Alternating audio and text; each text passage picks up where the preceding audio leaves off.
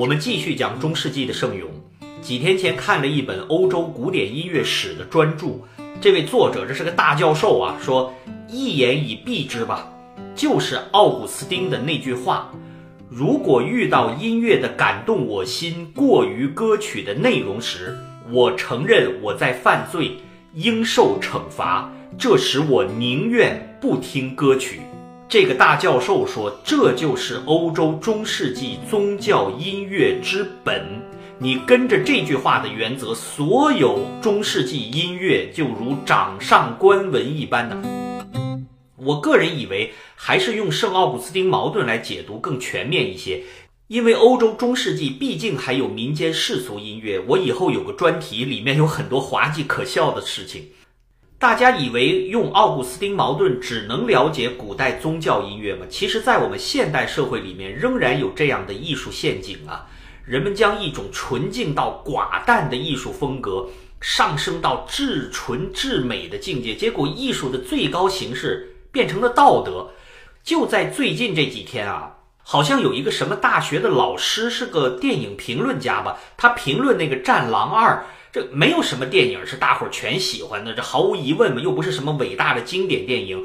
战狼系列只不过是一个商业加文化现象而已，就像那个毒舌王尔德说的：“说如果全世界所有人都喜欢你，你应该想想你做错什么了。”发表一段批评是没有任何问题的，只是这位女教师对艺术的批评方式，我觉得这个远古的那种纠结心态又找到了一个现代的知音呢。比如说，战争片都会有枪战，武打片都会有搏斗，犯罪片都会有血腥。那么，在电影里面描写这些东西，就映射了。按照这个女教师的说法啊，是一种精神变态。她甚至说，坏人都不要写的那么坏，因为坏人也是有精神价值的。说实话啊，当我当时看到这段评论的时候，我的感觉就是呵呵。按照这个标准，大多数的武打、战争、暗黑、时政、讽刺片儿。全都可以被划入精神变态的境界里面，因为这个世界上有一种单纯朴素到没有一丝瑕疵、像白纸一样纯净的境界。如果谁敢玷污它，滴上一滴墨水，人人得而诛之啊！别以为这是我们现代人发明的感觉，其实一路可以追溯到很远的，比如说西方的奥古斯丁纠结，比如说我们诸圣人的存天理灭人欲。我现在看到很多人给圣人打圆场，说什么他那个天理不是我们以为的那种反人性的天理。其实你想想，他这句话一存一灭，把天理和人欲放在对立面上，这个逻辑方式本身已经非常奇葩了。以后我有几期会讲犹太音乐，当然就会包括马勒，我会讲到希特勒啊、葛培尔之流是怎么发明什么犹太性这种烂词汇的。其实它就是作为一个雅利安高贵文明的反面，这种辩论啊，其实完全不涉及什么艺术之美、什么生命的真实、什么爱的真谛，完全不存在。它只有一个目的，就是我贬损你之后，老子要把你送到毒气室里去。我呀，我就此打住了，不说了。节目还想继续做下去呢。我上次讲到了，说格里高利圣咏，它的特色就是。静穆超脱，排斥人世激情啊！他是用专业的拉丁文，用纯人声来演唱，然后他的传播形式是口口相传的，完全没有乐器的伴奏。他就是在追求一种如白玉无瑕的纯净境界。有什么词来形容这种境界呢？你没猜错，当时他就被称为素歌。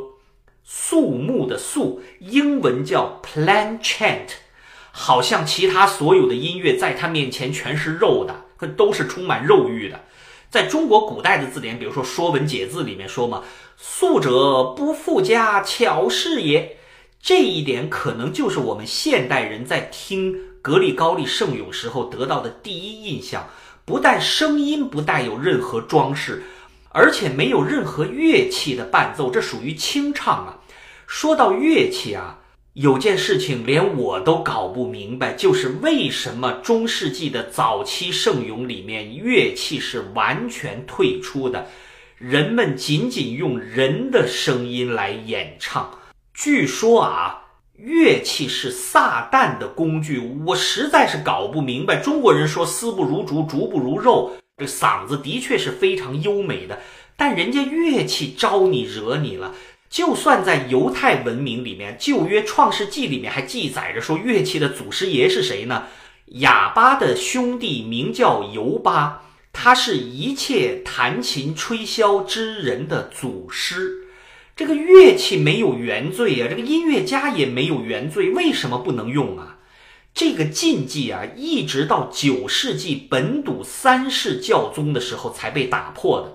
不过有意思啊，有一个史学观点说，这个本笃三世就是 Benedictus the Third，这个家伙压根儿不存在，他是被梵蒂冈创造出来掩饰一个惊天的秘密。就是另有一位确实存在的教宗，那位当街生子的女教宗 Joan。这么说，把乐器重新引入圣咏的，该不是也是这位 Joan 吧？我曾经说过的，圣奥古斯丁矛盾真正受到挑战，是到了十一世纪，一位非凡的人物，那也是一位女性，怎么这么巧啊？圣咏既不许伴奏，又要清心寡欲，那写作方式有什么窍门吗？很简单，那就是在一个简单的旋律之上，每一个字上标上字母，表示音调。这样的话，一个单词或者一个音节对应一个音高，单音的颂赞就成为正统的崇拜音乐。哎，你稍等一下，单词对应音高。这种方式听着好耳熟哦，好像有一个维也纳的家庭女教师在教她的学生的时候也用的这种方式哦。So do la fa mi do re. Can you do that? So do la fa mi do re. So do la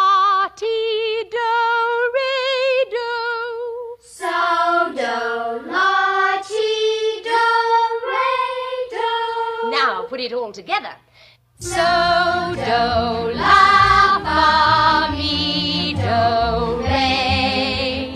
So, do, la, ti, do, re, do. Good. But it doesn't mean anything. So we put in words, one word for every note, like this.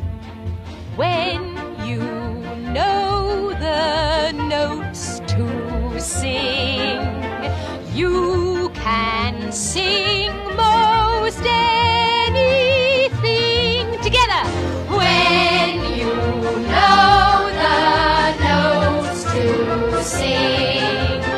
You can sing most anything. 对了，音乐之声里面的玛利亚也是用这个方式给孩子们做歌唱入门的。一些简单的旋律配上简单的歌词，一一对应，易唱易记，这就是当时圣咏普及的方式。把这种形式固定下来，并且用它一统音乐江湖的，就是我上一讲里讲过，他们家祖传做教皇的格里高利一世。他在公元六世纪，为了统一教会的形式，将传统的教会歌曲呀、众赞歌呀，搜集整理成一册，就叫《唱诗歌集》。他分发给各个地方教会啊，要组织学习中央精神，认真传唱。乐友可能要问了：哎，格里高利教宗不是圣咏的作者呀？Well，的确，在很长一段时间里面啊。人们都以为这些歌曲是格里高利教宗自己写的，至少有一大部分是他写的。结果现在越来越多的考据啊，真是啪啪的打脸呐！格里高利教宗看来只不过是从民间收集了大量的素材，他的的确确整理修订了很多乐谱，然后许多的词啊曲调都经过他斟酌的。毕竟格里高利本人是一个相当有学识、有文化修养的人，但是这些圣咏的原初形态真的另有出处啊，很多都是来自于加洛林圣咏或者高卢圣咏。如果我们想去问这些东西到底是谁写的呢？可能包括了隐修会的修士们，走街串巷的民间艺人，甚至很多就是一些简单的插科打诨的乡间小曲儿。所以说，所谓的庙堂之高的音乐和江湖上的音乐其实没有那么大的界限，而区别不过是一个有爵位的贵族或者是一位著名的教士，哪怕他是以票友的身份业余写点什么东西，我就是玩玩票。他的名字都会被记录在史书里，而那些民间的职业艺术家们一生奉献给热爱的音乐事业，却往往被淹没在历史中。没办法，历史另有书写者嘛。我们现在只能说，格里高利教皇把圣咏整理分类，与米兰的安布罗修圣咏一起被称为格里高利圣咏。这个行为在音乐史上是有划时代意义的。就如同咱们的孔子嘛，也没有写诗嘛，但他整理修订了《诗经》，同样功不可没。正是他们能让那些默默无闻的民间艺术家的作品能够留存到今天。虽然人们已经不知道真实作者的名字了，但他们的作品永在呀。还有一点，包括安布罗修和后来的格里高利整理音乐，有人说他们是在用这种方式打压异己。我觉得更准确的说，他们是想把艺术攥成一个拳头，形成一股独立于世俗音乐之外的力量。他们知道这种行为会创制一种新的音乐体制，这对教会势力的扩张是很有用的。不过呢，真正要一统音乐江湖，可能还需要世俗君王的帮助，而这位神助攻。就是查理曼大帝，咱们中学历史课本上都讲过，他是八世纪时候的法兰克国王嘛。他怎么要管宗教音乐这回事儿呢？是因为他享有另外一个头衔儿，就是神圣罗马帝国皇帝。有件事跟大家解释一下，这是个很长久的误解。神圣罗马帝国呀，你别说，他还真的像马克思黑他的那样，说他既不神圣，也非罗马，甚至连帝国都不是。神圣罗马帝国皇帝是一个宗教性质的荣誉头衔儿，他的全称是蒙恩的罗马皇帝，永恒的奥古斯都。这就逗了，四七六年西罗马帝国已经灭亡了，西欧哪里还有罗马帝国存在呀？实际上这就是找一个政治正统性而已嘛，类似于昨天你还知席贩履的，今天你就中山靖王之后了。还有皇帝封号里面竟然有奥古斯都这个词，大家知道那个是乌大维就乌克塔维啊，当罗马皇帝的时候给自己的封号就是元首的意思。这个英语八月呀，August 也是来自于这个词，那是乌大维的出生月份嘛。这神圣罗马帝国皇帝还真的自诩是西罗马帝国的第一公民啊。其实这种招数啊，全是套路。比如说这沙皇俄国嘛，他们一直说自己是罗马帝国的实际传承人啊。古罗马文明已经在整个西欧淹没了，只有一支高贵的血统传到俺们俄国，并且保留下来。我记得好像二战的时候，小日本也有这种说法啊，这是多好的侵略借口啊！这俄国人哪来的这种迷之自信呢？那是因为一四六九年，那时候还不叫沙皇啊，那是莫斯科的大公伊凡三世娶了拜占庭末代皇帝，还不是他女儿，是个侄女，叫索菲亚公主。大家动动脑子啊！一四五三年，君士坦丁堡就陷落了。一四六九年。十六年以后了，拜占庭帝国都没了。其实这场政治婚姻是奉当时的罗马教宗保罗二世之命而确立的。这位老兄的如意算盘就是，东正教的大本营拜占庭帝国已经灭亡了，这正是个天赐良机呀！把分裂一千年的天主教和东正教重新统一起来，那我还不名垂青史啊？哪里知道这一联姻。东正教更横了，莫斯科公国开始以拜占庭帝国继承人自居，那大公都改名为沙皇。这个沙皇，这个沙字就来自于凯撒西萨嘛。这个逻辑就类似于咱们那个昭君出塞，文成入藏，那蛮族的首领就成了中国女婿了。这文化传承什么时候成了李敖说的生殖器关系了？我读的书少，你可不要骗我啊！这神圣罗马帝国皇帝的称号，其实也是要跟东边拜占庭帝国那个皇帝平起平坐嘛。我曾经说过，人家那国家可是政教合一啊，那皇帝领有使徒大公的名号啊，所以西边这位也要神圣化，每次登基都要经过罗马天主教教宗的加冕。八世纪的时候，查理曼大帝加冕为神圣罗马帝国皇帝，那投桃报李啊，他对宗教是很认真的。这个家伙啊，就是扑克牌里面的那个红桃 K，那个 K 就是 King 嘛，国王的意思。另外那三位就是大卫王、亚历山大和凯撒。所以你想想查理曼在欧洲史上的地位。这里给大家普及一个小常识，他的名字让中国人给翻错了。查理曼的曼。就是拉丁语的 Magnus，就是伟大的意思，所以查理曼就是 Charles the Great，查理大帝，也不知道是哪位大神，估计是清朝还是民国的时候给翻成查理曼了。他因为要统治一个庞大的帝国嘛，所以他授意法兰克王国里面的大主教颁布了所谓的圣歌集，就是格里高利教宗收集编定的那些圣咏，他也用的是格里高利的名义。至少这个钦定的格里高利圣咏歌集，里面没有一首是格里高利本人亲自写的，全部都是他整理的。熟悉欧洲史的人可能会说：“哎，不对吧？